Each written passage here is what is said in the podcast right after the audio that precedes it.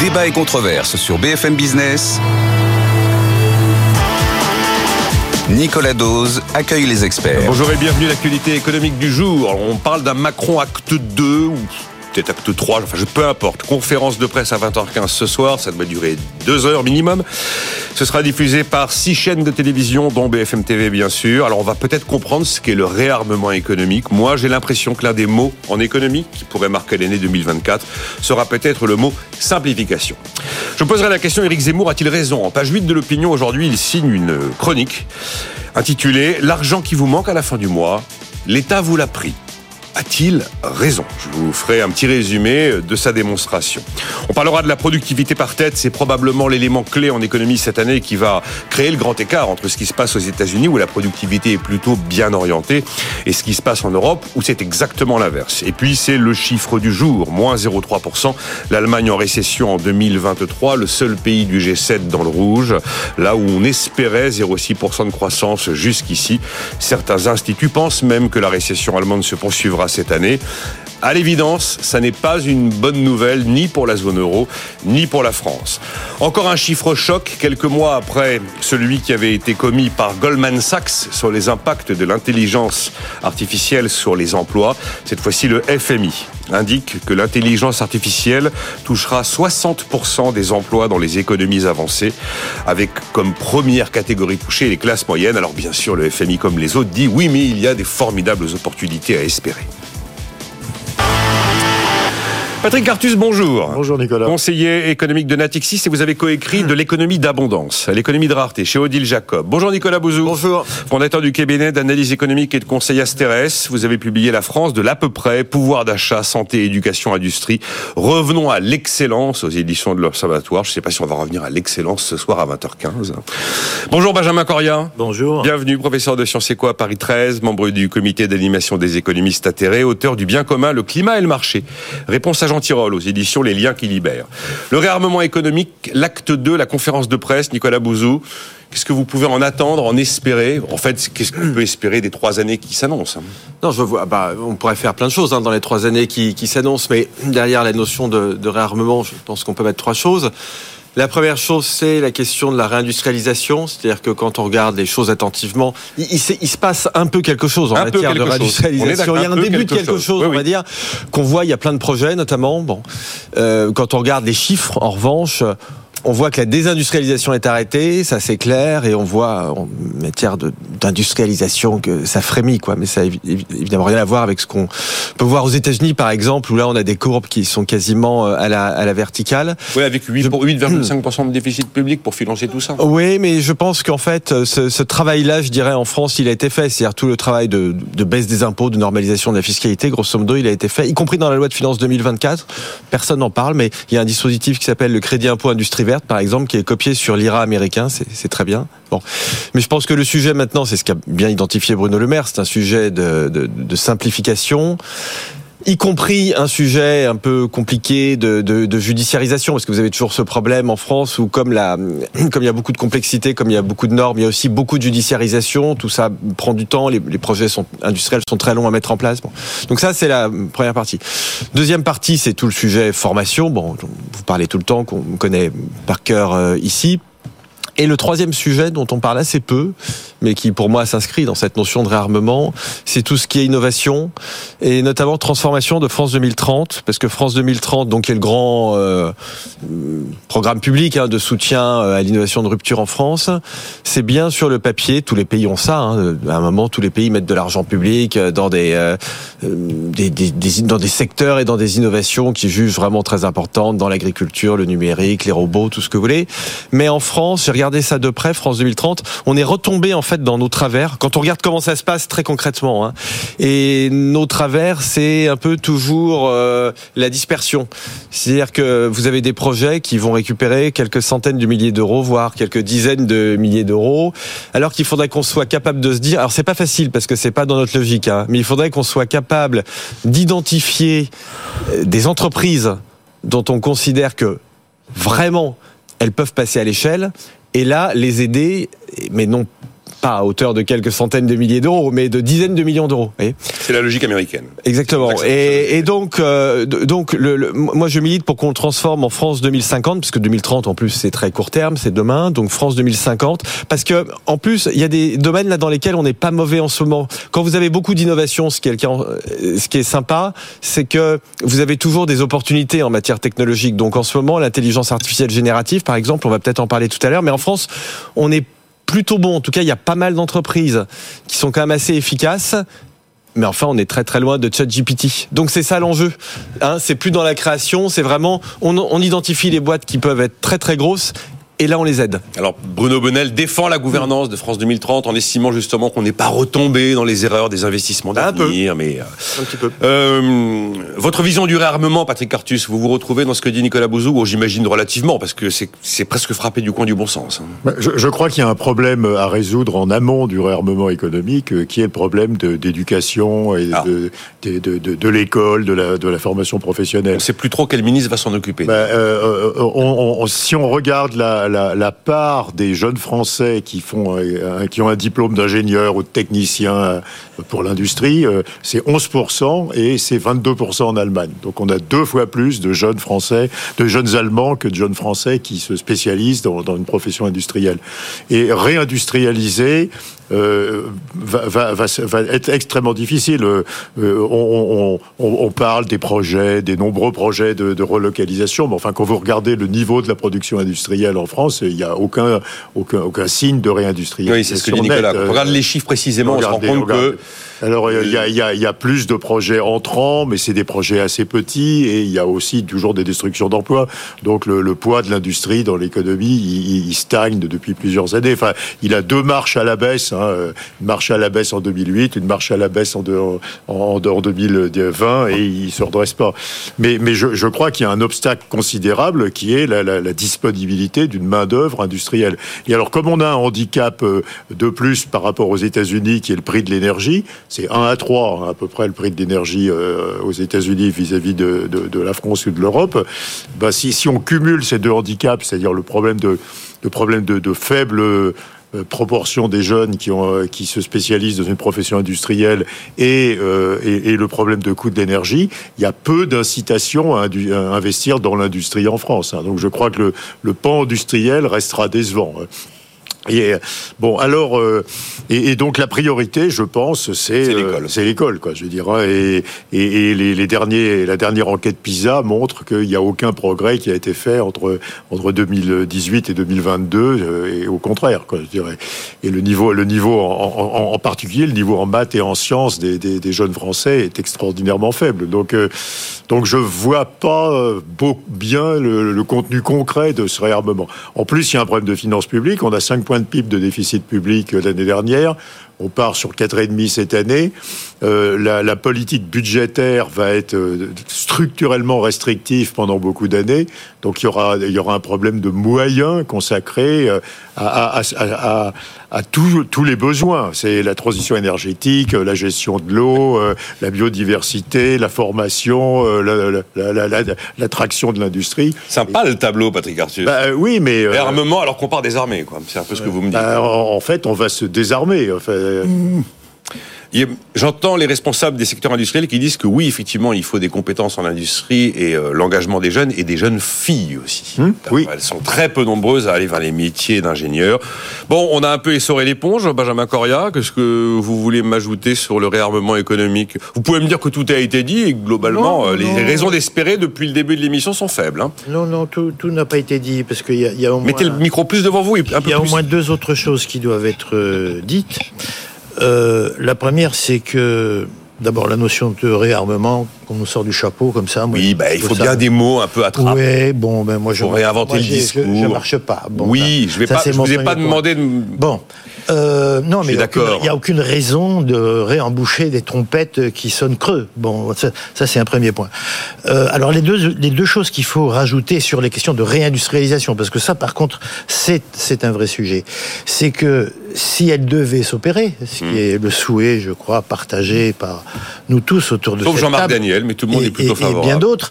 Euh, c'est d'autant plus compliqué aujourd'hui que ça s'effectue dans un contexte global hein, où il y a cette déglobalisation, en tout cas cette fragmentation hein, du monde global, euh, et où les chaînes de valeur sont rompues, euh, et où il y a concurrence euh, forcenée pour la réindustrialisation. On n'est pas du tout les seuls à euh, imaginer que c'est nécessaire. D'ailleurs, dans le discours de Macron, ça, s'accompagne aussi du mot souveraineté, hein, qui, qui, avait disparu depuis très longtemps. Et pour lequel d'ailleurs j'ai pas une sympathie euh, euh, si grande que ça. Mais en tout cas, on voit bien que la réindustrialisation s'opère aujourd'hui dans des conditions extrêmement particulières euh, de fragmentation, de, de concurrence euh, et de perte d'autonomie sur des choses essentielles. Hein. Euh, je parle pas des puces électroniques, je parle simplement de, je simplement de des médicaments. Hein, je veux dire, moi j'ai des ordonnances, euh, régulièrement, il me manque au moins un médicament qui n'est pas disponible.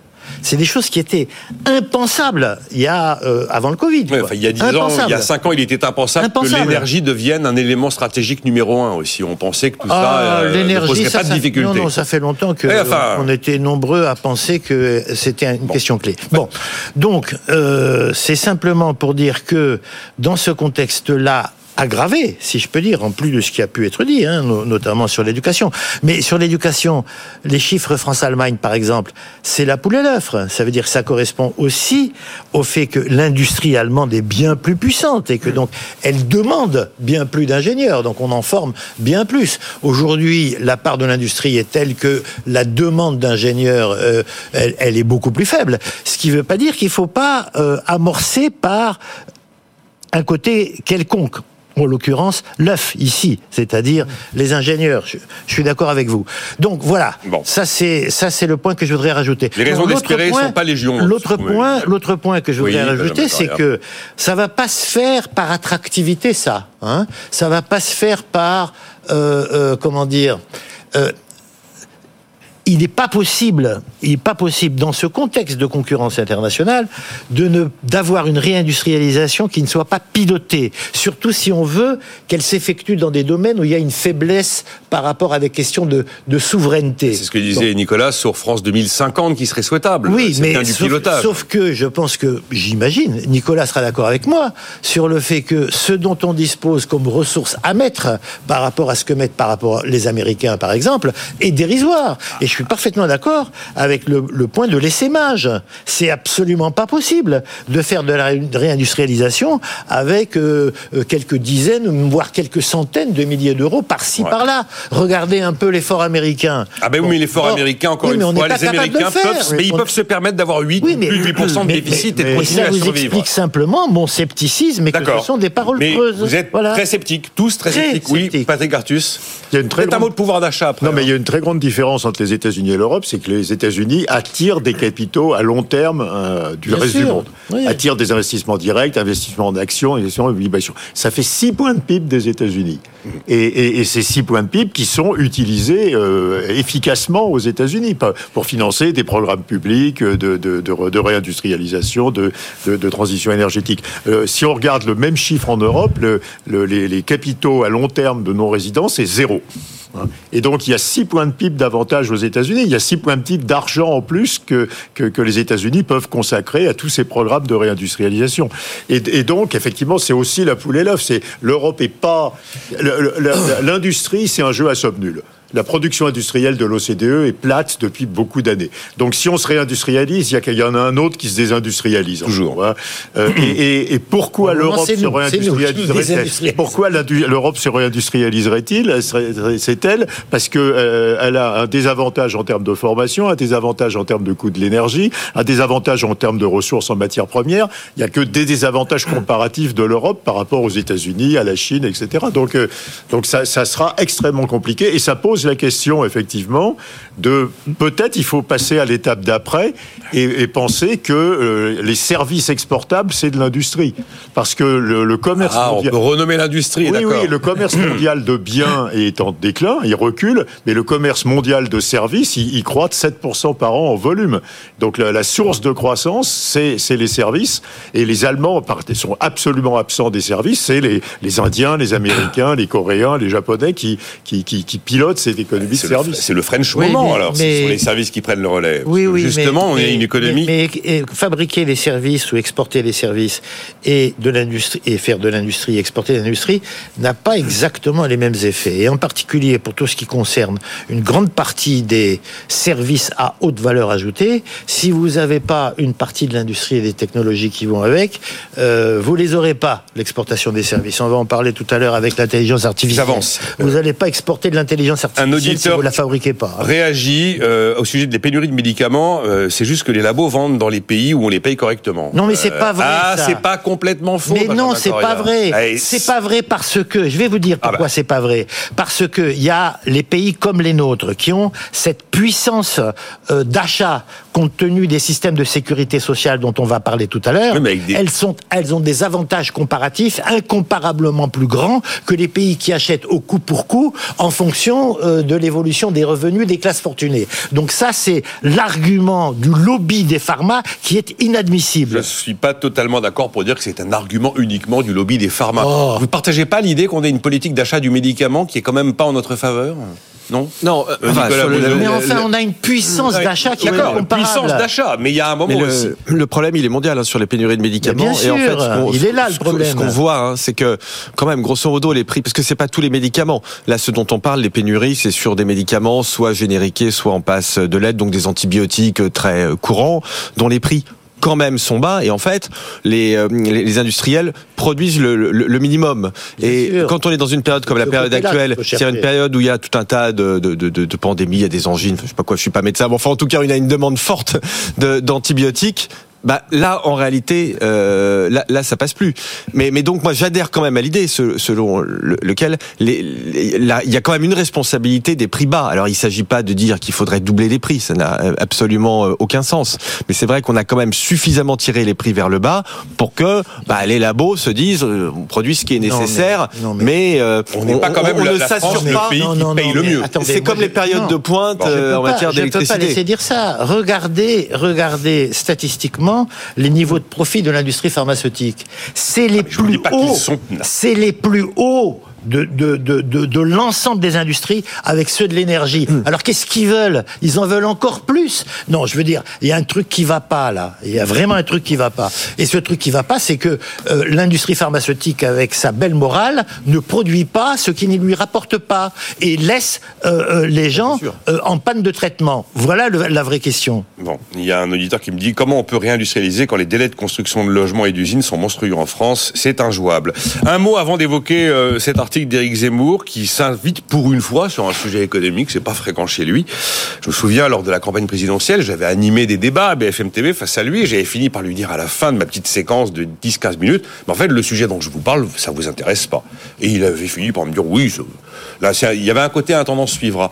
Euh, Patrick Artus, Gabriel Attal multiplie les déplacements, partout lui dit qu'allez-vous faire pour le pouvoir d'achat? On a l'impression que tout ce qui améliorera le pouvoir d'achat devra venir d'en haut des décisions politiques.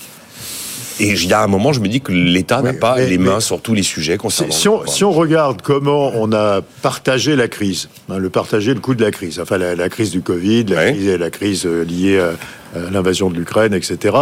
Euh, le, le, le coût du partage de la crise a été porté essentiellement par l'État. On est d'accord. Les entreprises ont, euh, pas du tout euh, subi le coût de la crise et les ménages n'ont pas subi grand-chose. Et c'est l'État qui a, a, porté le coût de la crise.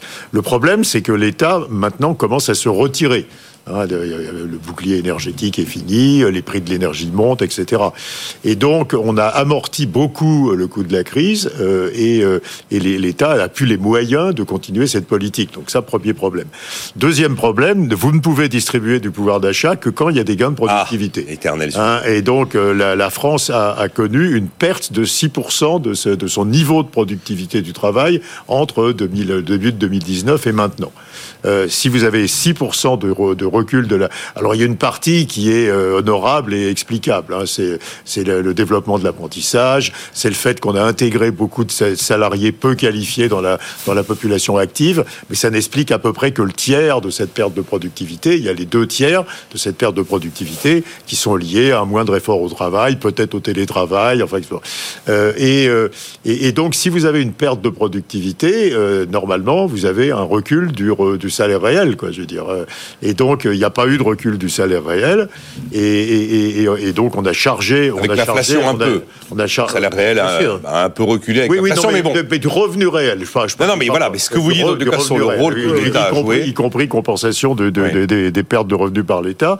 Mais euh, le problème, euh, c'est que si on continue à n'avoir aucun gain de productivité et si on valide cette perte de 6% de productivité et que maintenant la productivité est complètement plate, on n'aura aucune capacité à accroître le pouvoir d'achat euh, parce que les entreprises ont des besoins d'investissement colossaux et parce que, parce que les États auront de, trop de déficits publics. Donc, donc la clé du pouvoir d'achat, c'est le, le, retour de gains de productivité. Si on a donc c'est pas des choix politiques pris d'en haut qui vont bah, améliorer le pouvoir d'achat. Bah, il peut y avoir des choix politiques. On, peut, on peut, effectivement faire les bons investissements, faire des investissements en éducation, enfin, mais, euh, mais, mais, mais, mais, ça sera un processus long. Voilà, et, ça, a, ça a commencé en 2018, hein, cette stagnation de la productivité en Europe et cette baisse en France.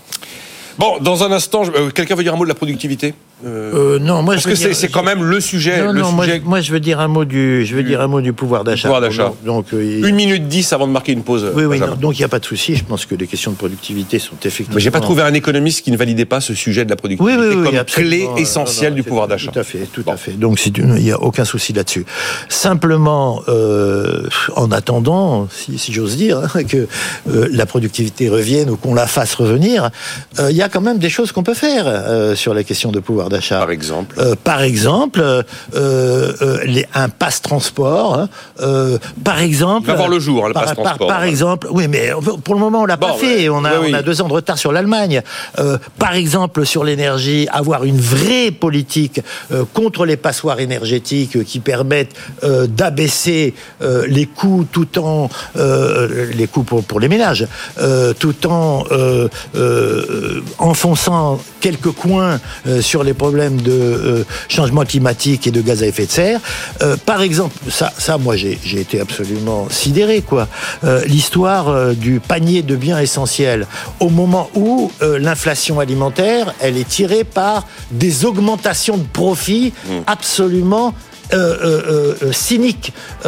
et donc vous auriez considéré qu'il fallait faire. Mais bien entendu, au lieu de faire la réclame des politiques de supermarchés qui ont fabriqué exactement ce qu'elles veulent, il fallait imposer un panier de biens essentiels. Alors il n'a pas été imposé. Ça sert à quoi l'État? Mais il n'a pas été imposé. Il, a, été, créé par chaque Non, il n'a pas été. Non, non. Les, les, les, les, supermarchés ont fait leur politique de marketing en annonçant leurs trucs et comment dire, le maire a fait la propagande propagande de ça.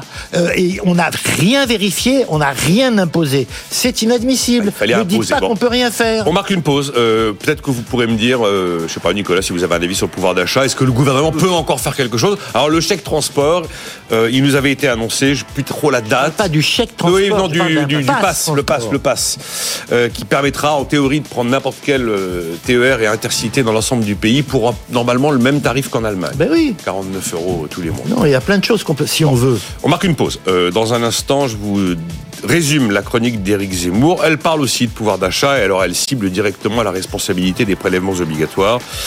Et puis la situation allemande qui est préoccupante. À tout de suite.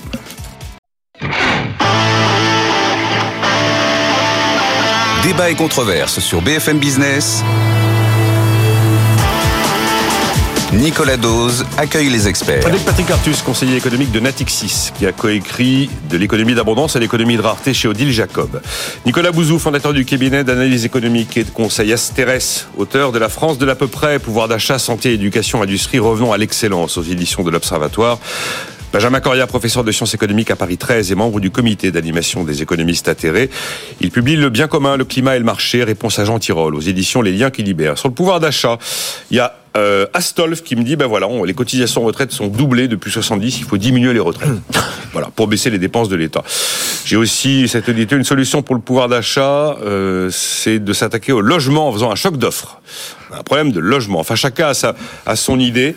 Euh, avant de, de, de, vous résumer la chronique d'Éric Zemmour, hmm. Nicolas Bouzou, pouvoir d'achat, on attend tout de l'État. Hmm. On voit bien que l'État est un peu euh, désarmé, en l'occurrence, pour s'attaquer ou continuer à subventionner le pouvoir d'achat, même si les pistes citées par Benjamin, comme le passe transport, sont des éléments.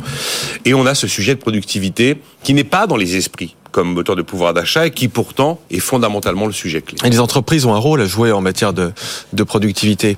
Parce que, en fait, quand vous regardez le taux de robotisation de la France, par exemple, on sait qu'il est euh, pas très, il sait qu'il est pas très élevé, même s'il monte. Quand on regarde l'intérêt que portent les chefs d'entreprise à l'intelligence artificielle, euh, vous en avez, selon les sondages, mais 50-60% qui pensent que c'est pas, c'est pas un sujet. Et là, il y a des gains de productivité, en fait, dans l'utilisation des technologies. Vous savez, vous avez tous ce débat entre les économistes de la grande stagnation qui considèrent qu'au fond, les innovations aujourd'hui génèrent pas de gains de productivité parce que euh, elles sont moins importantes que l'ont été euh, l'électricité ou le, charbon.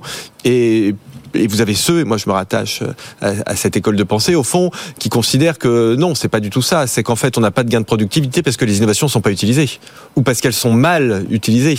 Et en fait, l'enjeu, il est là. Quand vous regardez concrètement le fonctionnement des grandes entreprises, Prenez le secteur financier, les banques, les assurances. En fait, il y a eu assez peu, de gains de productivité qui sont liés euh, aux investissements dans le numérique, dans, dans l'intelligence artificielle. Il y a eu ce type d'investissement, mais il n'y a pas eu les réorganisations, il n'y a pas eu les formations derrière ou en tout cas pas un niveau suffisant, qui permettent de faire monter la productivité. Donc il y a quand même aussi une responsabilité des, des entreprises. Et typiquement, l'intelligence artificielle, on en dira un mot tout à l'heure, mais c'est potentiellement un vecteur de gain de productivité et donc d'augmentation de salaire mais absolument considérable.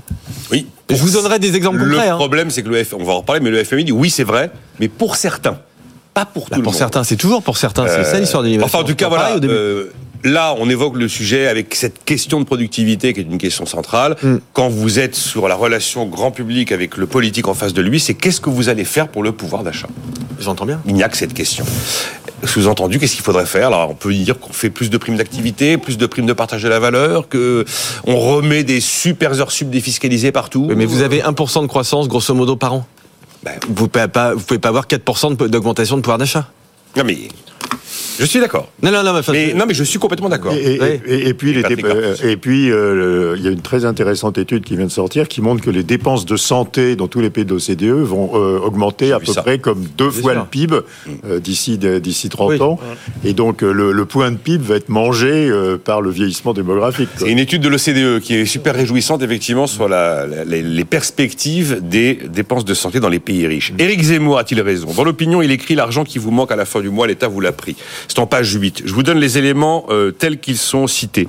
Le pouvoir d'achat, c'est ce que l'État ne vous prend pas, dit euh, Éric Zemmour. L'État nous soustrait près de la moitié de ce que l'on gagne chaque année. Simplement, il a vu 48% de... Euh, de prélèvements obligatoires d'après l'OCDE. Il a repris le chiffre comme ça, c'est presque la moitié. Le 16 du mois, c'est aujourd'hui, c'était ce, matin. Voilà, euh, le 16 du mois, on travaille pour l'État, dit-il. À partir de ce mardi matin, vous entrez en esclavage fiscal. La charge fiscale ne cesse de grandir alors que les services que vous rend l'État ne cessent de se dégrader. Il n'y a qu'une solution, réduire vraiment massivement les dépenses de l'État. Et moi, je le ferai, ce que personne n'a fait. Voilà ce qu'il dit. Ça vous inspire quoi, Benjamin Correa? Bof. Qu'est-ce que, Bof. Bah, Qu'est-ce que vous voulez ah bah, euh, Soit vous, dites il dit n'importe quoi, soit mais, vous. Mais il dit pas n'importe quoi. Il dit, il tient le discours euh, ultra-libéral de euh, euh, Marion Maréchal, euh, à peu près celui de son nom m'échappe là, celle de celle qui a passé euh, trois semaines comme Premier ministre en Angleterre. Listrus. C'est à peu près ça. C'est à peu près ça comme niveau. Bon, comment dire Il est vraiment, il tombe vraiment extrêmement mal notre camarade Zemmour, si j'ose dire. On a quand même un record mondial de prélèvements obligatoires. Vous me posez une question, j'essaye d'y répondre. Oui, je suis d'accord. J'essaye d'y répondre. Donc il tombe extrêmement mal parce que il nous parle de pouvoir d'achat pris par l'État, alors que euh, sur les questions alimentaires, par exemple, comme je viens de le dire, euh, euh, la baisse du, de, de, de, la capacité d'achat est liée à une augmentation cynique des profits de l'industrie alimentaire. Donc il tombe vraiment extrêmement cynique, mal. Je ne sais pas si le mot est approprié. Non, non, mais ça c'est admis, bon, admis, par tout le monde. On peut ouvrir un débat. mais... C'est une inflation tirée par les profits. C'est admis par tout le monde. Non, mais je. D'accord, d'accord, d'accord. Bon, ok. Donc il tombe extrêmement mal. Ses conseillers en communication sont extrêmement mauvais. Ça, c'est un premier point. Deuxième point, sur le fond, euh, euh, euh, ce que l'État vous prend, c'est-à-dire le fait des, des prélèvements obligatoires en France. Alors c'est vrai, les prélèvements obligatoires en France sont hauts. Il n'y a pas de discussion là-dessus. C'est vrai que à la marge ou pas à la marge, ils pourraient être pensés différemment. Hein, donc je suis pas en train de les défendre sous la forme absolue dans laquelle ils existent. Mais malgré leurs défauts et sur lesquels il faut travailler, ils permettent par exemple, et ça c'est vraiment absolument tout le contraire de ce que nous raconte euh, Zemmour. Ils permettent par exemple que avant redistribution, parce que ces prélèvements obligatoires, pour l'essentiel, ils sont évidemment redistribués avec des, des, des, des taux d'usage, enfin des taux d'entretien de, de, très faibles. Si on compare euh, euh, les 6 à 8% de la sécurité sociale aux 20% des assurances privées, on, on voit que finalement, c'est pas si coûteux que ça. Bon, donc avant transfert et après transfert, il y a 5% de pauvres en moins en France. Même plus. Le sait-il ah, Même plus. Le sait-il, monsieur Zemmour? Il est parfaitement ignorant, analphabète. Ça, c'est un premier point. Deuxième point, non mais c'est clair. allez-y et puis on fait réagir. C'est clair. Bon, euh, deuxième point, je l'ai déjà dit, l'essentiel est transféré. Enlever la sécurité sociale et demander au patron de couvrir euh, euh, en salaire euh, l'entretien de leur force de travail pour empêcher que les gens soient malades. Et vous allez voir combien il va rester aux gens. Bref, comment dire, on pourrait poursuivre longtemps. C'est un discours ultra idéologique, celui qui a fait que une première ministre est restée trois semaines. Alors c'est de bon augure, d'une certaine manière, même dans la le pire, dans la pire des situations. Et comment dire, vraiment, il vient totalement à contretemps de la situation dans laquelle. Je rappelle que le terme prélèvement obligatoire, il y a les impôts, il y a les taxes et les cotisations sociales prélevées tous les ben, mois sur les salaires. Oui, il faut rappeler que prélèvement obligatoire, c'est pas synonyme de impôt. Voilà, il y a les cotisations. Vous partagez la vision de Benjamin Coria. Zemmour est un ne connaît pas la situation et le raisonnement ne tient pas la route. Ou finalement, vous y trouvez des choses pas totalement bah, inutile. Je, crois que le, je crois que le vrai problème, c'est alors c'est on, va toucher un autre problème du modèle français, c'est la, faiblesse du taux d'emploi.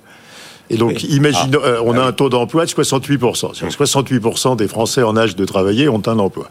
Le, taux d'emploi en Allemagne ou dans les pays, euh, c'est 10 points de plus, 12 points de plus. Donc, imaginons 10 points de plus. 10 points de plus, ça fait 14% de plus d'emploi. Et si on avait, en gros, ça fait 14% de plus de recettes fiscales. Si on avait 14% de plus de recettes fiscales, on aurait, on aurait euh, à 14% de 50% euh, du PIB, hein, on aurait 7 points de PIB de recettes fiscales en plus, ou euh, peut-être, euh, si, si, on transformait ces recettes fiscales en baisse de la pression fiscale, on aurait une baisse de la pression fiscale de, de, de 7 points, qui nous amènerait à la même pression fiscale que, que l'Allemagne, par exemple. Donc le problème français, c'est pas qu'il y a beaucoup d'impôts, c'est qu'il n'y a pas beaucoup de PIB. Hein.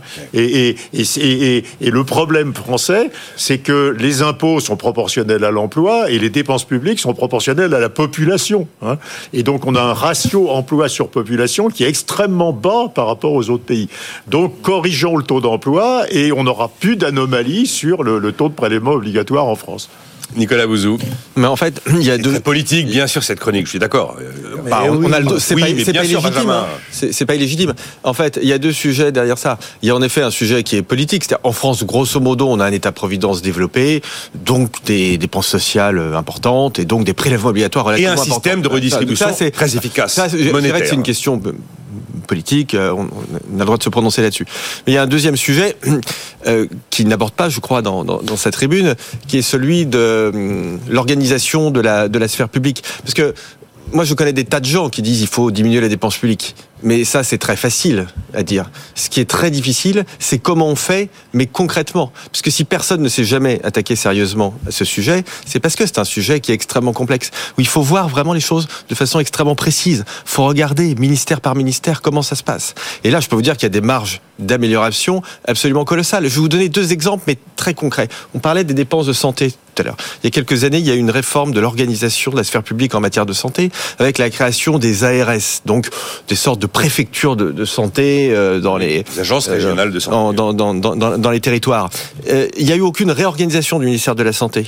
C'est-à-dire qu'au fond, vous avez grosso modo des gens qui font un peu la même chose au ministère de la Santé et dans les ARS. Vous voyez que ça, c'est quelque chose qui est pas normal, y compris du bien-être des personnes concernées d'ailleurs, hein, parce que ça dévalorise leur, leur travail. Je prends un deuxième exemple très concret, puisqu'il y a une mission qui a été confiée à Eric Woerth sur la question de la décentralisation et de la clarification des compétences des uns et des autres. Moi, je suis président d'un conseil de développement économique dans le sud de la France, dans l'Estérel, dans une communauté d'agglomération. Donc je vois, ah, je ne savais pas. Je, je vois les, les, doublons, je les vois. Quand entre, on est sur le terrain, entre, voit les choses, c'est toujours très très entre les villes et les communautés d'agglomération. Donc, euh, et, et, et, je le redis, c'est pas bon pour les gens, les fonctionnaires. Ce sont les premiers qui en souffrent, parce que quand vous avez des doublons, ça dévalorise le travail. Si je vous dis euh, demain, Nicolas Dose, vous allez avoir deux personnes à côté de vous qui vont faire la même chose que vous tous les matins. Est-ce que vous allez être ravi Sans doute pas. Vous allez vous dire, bah moi mon truc, euh, ça marche, ça fait 15 ans que je le fais, ça, ça se passe. Oui. Donc, mais, mais ça, c'est pas diminuer, c'est pas lancer des slogans du genre diminuer la dépense publique. Parce que ça, tout le monde. Moi, je suis un libéral, contrairement à Benjamin Coria, donc j'assume tout à fait ça. Mais je veux dire, ça, c'est facile de, de dire ça. Ce qui est compliqué, c'est de dire comment on le fait. Avec quelle méthode C'est ça. Ben, c'est l'engagement qu'il prend. Est-ce qu'on oui, mais euh, l'engagement, bah, c'est facile. Est-ce qu'on bouge, aucun, est qu'on bouge le statut de la fonction publique? Comment? Et ça, ça se bricole pas de, sur un coin de table. Hein. C'est un problème présidentiel sérieux. Et après, il y a les choix politiques. On est pour ou contre. Mais si on est pour ce genre de choses, ce que je demande, c'est qu'on le fasse sérieusement. Vous voyez? Il y a Karine qui dit merci, enfin quelqu'un qui ose critiquer Eric Zemmour. Je crois pas que personne ah, pas mal de Éric Zemmour. Je pense que, même, quand même. Je pense que Karine pense à vous, Benjamin Coria. Bien sûr. Bon, euh, il sera ce soir hein, chez Guillaume Paul sur BFM Business, Éric Zemmour. Notamment, il y aura Emmanuel Le Chypre qui sera là pour lui poser des questions à la suite justement de la publication de cette tribune. C'est très rare hein, qu'il mette un peu d'économie dans son discours, mais là, bon, c'est le cas. Euh, bon. L'Allemagne. L'Allemagne est en récession, moins 0,3% en 2023, on espérait 0,6. L'industrie souffre des prix de l'énergie. Le modèle exportateur tourné vers l'Asie est fragilisé. La demande intérieure n'a pas pris le relais malgré des hausses de salaire proches de 7% en moyenne.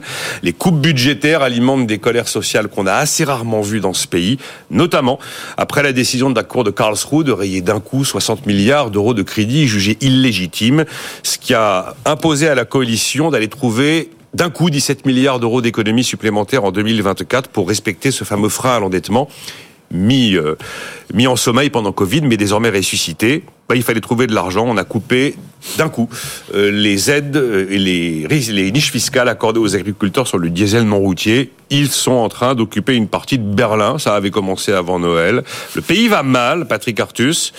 On pourrait se dire, ah ben c'est la revanche, nous, le pays des services, ça y est, c'est notre tour, et les Allemands, pays mercantile, avec euh, leur industrie et leur exportation tournée vers l'Asie, et puis euh, le gaz bon marché venu de Russie, eh bien, c'est bien fait pour eux. Eh ben, à mon avis, c'est une mauvaise nouvelle pour nous et pour la zone euro. Comment vous voyez les choses? Oui, évidemment, c'est une mauvaise nouvelle parce que nous, nous exportons beaucoup en Allemagne, donc euh, bien entendu, c'est une mauvaise nouvelle pour tous les pays européens. cela étant, euh, le, modèle allemand était condamné. Enfin, je veux dire, c'est un modèle qui est tourné vers l'exportation de biens pas extraordinairement euh, sophistiqués Hein, c'est des, machines-outils, des voitures, etc.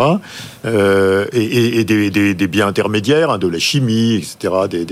Euh, euh, et, un modèle d'exportation massive vers le reste du monde. Hein. Les, exportations d'Allemagne, c'est 50% du PIB. Donc c'est un modèle mercantiliste, comme vous le, disiez. Euh, le, mercantilisme est mort en, ce qui concerne essentiellement les, échanges de biens. Il est mort, euh, pas, tellement parce qu'il y a, du protectionnisme, etc. parce que le, poids des biens dans l'économie mondiale continue à diminuer par rapport au poids des services. Ça, c'est un virage structurel. Euh, ça, mais, ça, fait, ça fait 20 ans que le poids des services monte et que le poids des biens diminue. Euh, il y, a, y, a, juste eu un peu une, petit, euh, petite hausse transitoire du poids des biens pendant le Covid, mais, mais, mais on est revenu euh, de, la normale. Donc l'Allemagne n'a pas pris le tournant du commerce mondial. L'Allemagne continue à exporter des biens aux pays, pays asiatiques, en particulier à, la Chine. Et, donc, euh, premier problème. Deuxième problème, les progrès technologiques de la Chine. Sur les voitures électriques, sur les, ah, sur, les sur les biens d'équipement, sur les matériels. Pour le... BYD va être sponsor de l'Euro 2024 en Allemagne, sur les t-shirts. Et, et, sur, sur, tous les, sur tous les biens pour, le, pour la transition énergétique. Hein, sur les, les, les on n'a pas encore d'éoliennes chinoises. le, le, la, la, Chine construit plus de la moitié des éoliennes mondiales. Et l'industrie des, des éoliennes en Chine est extrêmement efficace, avec des gains de productivité formidables. Les, les, les Chinois vont s'intéresser au marché européen et ils vont, ils vont envahir le marché européen comme ils l'ont fait avec... De l'éolien, de la voiture électrique. Euh, euh, puis, comme ils l'ont fait avec les cellules, les cellules photovoltaïques. Photovoltaïques, ah ben ça c'est la... Et, et, en leçon, oui. Et donc l'Allemagne n'a pas pris le tournant euh, de l'économie de service sophistiquée, euh, est, est positionnée en milieu de gamme sur des biens et est concurrencée par, par la Chine et est affectée par la stagnation ou même le recul du, du volume du commerce mondial. Et en plus, évidemment, vous savez que chaque, chaque Allemand, avec le poids de l'industrie et le fait que l'industrie utilise beaucoup d'énergie fossile, émet, je crois que c'est cinq fois plus de CO2 que chaque Français. Quoi. Je veux dire, il y, a, il, y a, un coût de la transition énergétique qui est considérable aussi en Allemagne à venir. Mais euh, vous nous décrivez une Allemagne finie, là, Patrick Artus. Moi, je, quand je bah, vous écoute, j'entends une Allemagne finie. Sauf bah, que c'est le, bah, le, la première économie de la zone euro, c'est le principal excédent de la zone euro, et c'est quand même la meilleure signature de l'euro euh, lui-même. alors, que, quel, quel remède? Euh, Un, euh, euh, Bon, euh, l'immigration. Alors euh, l'Allemagne va probablement accepter une immigration importante puisque euh, vieillissement démographique. Et deux, que l'excédent d'épargne de l'Allemagne, les Allemands ont un taux d'épargne qui est considérable hein, et qui continue à monter, que l'excédent d'épargne de l'Allemagne, qui est aujourd'hui prêté au reste du monde, soit prêté aux autres ah Européens. et donc finance, par exemple, la transition énergétique. C'est l'idée de l'union des marchés de capitaux. Et alors l'union des marchés de capitaux, on ne parle jamais de ça. On parle de trucs techniques, on parle de réglementation bancaire de réglementation des marchés financiers, on ne parle jamais du fait qu'il n'y a pas de mobilité des capitaux à l'intérieur de la zone euro parce que les investisseurs et les épargnants allemands préfèrent investir dans le reste du monde euh, en Europe. Et, donc, il y a un vrai problème de rétablir la circulation des capitaux à l'intérieur de la zone euro. Ça, dégagerait euh, points de PIB, euh, qui sont les excédents de l'Allemagne et des Pays-Bas, pour de financer des projets de transition, par exemple, à l'intérieur de la zone euro. C'est Bruno Le Maire hein, qui a mis tout récemment en avant cette idée d'achever l'union des marchés de capitaux en Europe pour financer la transition euh, énergétique, avec l'idée que ce serait une sorte de supermarché de la dette européenne. Mais il y a, y, y a, quand même, il y a quand même une, il y, y, a, quelque chose de sociologique. Les épargnants allemands préfèrent investir aux États-Unis, ah par exemple. Comment vous réglez ça Ah, mais Quelqu'un veut rajouter quelque chose sur l'Allemagne Vous êtes pas peu, Alors pas trop long parce que je veux qu'on passe de l'IA, mais non, non, mais très court. Mais en fait, euh, ils le vivent comme ça. Euh, non, non, mais, je partage. Mais non, mais c'est tout à fait. Ils le vivent comme ça. Ils le vivent mal, hein, les Allemands. Et vous voyez un exemple qui m'a frappé, c'est que je parlais tout à l'heure du crédit impôt euh, du crédit impôt industrie vert, pardon, qui est dans le budget 2024. Donc ça, c'est vraiment le genre de truc. On sait des crédits d'impôt, on en fait tout le temps en France. Oui, oui. Bercy, c'est faire ça en deux temps, trois mouvements, etc. Enfin, on sait faire voter ça. Enfin, c'est notre spécialité, les crédits d'impôt. Les Allemands, ils savent pas faire ça. Ils détestent ça en fait. Ils en auraient besoin en ce moment. Ils besoin du même outil. Mais politiquement et même du point de vue administratif, en fait, ils ont beaucoup de mal à faire ça parce qu'ils n'ont pas. Nous, on est quand même les les, les, as du bricolage fiscal. Euh, ah oui. voilà. Mais oui, mais voyez, en ce moment, c'est pas idiot. L'Allemagne, c'est le pays de la stabilité, c'est le pays du perfectionnement de l'existant. Mais là, la problématique, c'est pas le perfectionnement de l'existant. Il y a tout un tas de transitions euh, numériques, euh, l'IA, l'énergie, etc. Et là, pour le coup, la France est plus organisée pour ce type de période que nos amis allemands. Oui, c'est vrai que quand on voit que compte tenu d'une situation aussi dégradée, ils se sont attachés à ne pas dépasser 2% de déficit public en 2023, euh, c'est certain que euh, on ne badine pas avec les règles budgétaires du côté allemand, c'est évident, hein, même si ça coûte de l'argent, de l'activité. Euh, peut-être pour conclure sur l'Allemagne, Benjamin Coria, si vous avez des éléments, un élément à ajouter. Juste un mot. En tout cas, moi, j'y vois pas une bonne nouvelle pour nous, hein, parce qu'on partage la même monnaie. je pense que le, le, tableau présenté par Patrick était très complet. Euh, il y a juste un, peu un truc qui m'a amusé. Vous allez comprendre. C'est de dire de toute façon le modèle allemand était condamné. Vous avez entendu dire ça euh, C'est vrai que... Alors là, franchement, je veux dire, pendant 20 ans, on nous a expliqué que l'Allemagne, c'était le modèle par excellence, notamment la rigueur budgétaire, le zéro déficit budgétaire de Schwab, c'était ça le modèle. Euh, nous, on était vraiment des rigolos. Euh, et d'ailleurs, ça leur réussissait tellement qu'ils étaient exportateurs, qu'ils étaient en plein emploi, qu'ils avaient pas d'inflation, etc. Bon, donc tout s'effondre. Hein. Tout s'effondre. Euh, ce qui est euh, intéressant à voir, c'est qu'est-ce qui va rester de cette idéologie de l'équilibre budgétaire et du zéro déficit.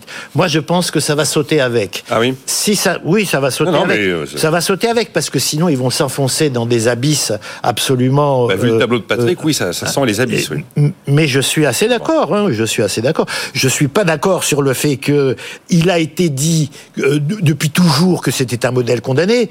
Je, ne veux citer personne, mais le nombre d'experts qui ont cité l'Allemagne en modèle, euh, je veux dire, euh, nous, économistes atterrés, qui disions l'Allemagne, avec sa rigueur budgétaire qu'elle impose à l'ensemble de l'Europe, nous fait tous plonger, on était parfaitement isolés comme d'habitude. Et je ne vais pas dire comme d'habitude, mais en tout cas, sur ce point, on avait raison. Bon voilà. il faut espérer que ça va être un tournant d'ensemble du modèle. Mais quand même, ça reste la signature reine de l'euro et puis ça reste quand même aussi le moteur ah, des excédents européens. Donc euh, voilà, une Allemagne qui va au tapis, c'est pas une bonne nouvelle. Je vous accorde que pour l'Europe, c'est pas une bonne nouvelle, oui. En mars 2023, Goldman Sachs fait un effet waouh en annonçant un chiffre incroyable. L'IA arrive, 300 millions d'emplois vont vaciller. Bon. Mais il y aura de très belles opportunités. Le FMI remet le couvert, Nicolas Bouzou. 60% des emplois dans les économies avancées, plus chez nous que dans les autres pays, vont être touchés. Alors le mot touché, Bon, on en tire un, peu les conclusions que l'on veut, mais il y a aussi de formidables opportunités. Enfin, quand on a dit ça, on n'a rien dit. Puis, de toute façon, des opportunités, oui, bien sûr, des risques, oui, enfin, formidable. Je, peux vous raconter une histoire en 45 secondes, en une minute. on a 4 minutes pour conclure. En une minute, et je vous laisse en tirer les conséquences, mais c'est absolument euh, fascinant. Donc, Google développe évidemment des intelligences artificielles génératives, euh, sectorielles. Donc là, ils en développent une sur la santé qui s'appelle AMI. C'est un acronyme, hein, A-M-I-E, I-E, pardon. Et en fait, ils, ont fait une, ils ont publié là les, résultats d'une étude qui, qui, viennent de réaliser. Euh, on, a testé en téléconsultation cette intelligence artificielle seule avec un médecin. On a testé le médecin tout seul. En matière de précision du diagnostic, en matière de pertinence de la, de la médication et d'accompagnement des soins, c'est l'IA seule qui a obtenu les meilleurs résultats.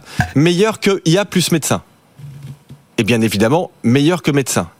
Ça, c'est la première chose. Alors vous allez me dire, oui, mais le médecin, c'est sympa, l'empathie, euh, etc.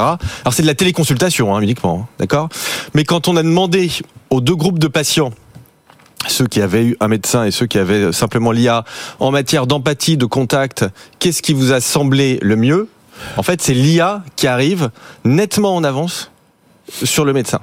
Donc c'était des commentaires écrits probablement. Voilà, c'était un, système de chat. C'était vraiment absolument. Bon, donc voilà, on va pas généraliser. Je suis pas du tout en train de dire que les médecins vont disparaître. C'est pas le sujet, mais simplement ce que je veux faire toucher du doigt, c'est que quand on dit il se passe rien ou quand on dit euh, c'est spectaculaire, mais c'est pas l'électricité, etc. Je, je, pense vraiment qu'il y a une erreur de, de, de perspective. Je pense que ce qui se passe est très important et que ce qui devrait nous obséder, donc on revient à notre débat de tout à l'heure, c'est comment on se sert de ça pour faire des gains de productivité. Et là, c'est des questions de politique publique, d'ailleurs très intéressantes et très concrètes. Euh, on, est passé de 100 médecins pour 100 000 habitants à 80 ou 85 médecins pour 100 000 habitants. Donc on a ce problème de désert médicaux. Bon.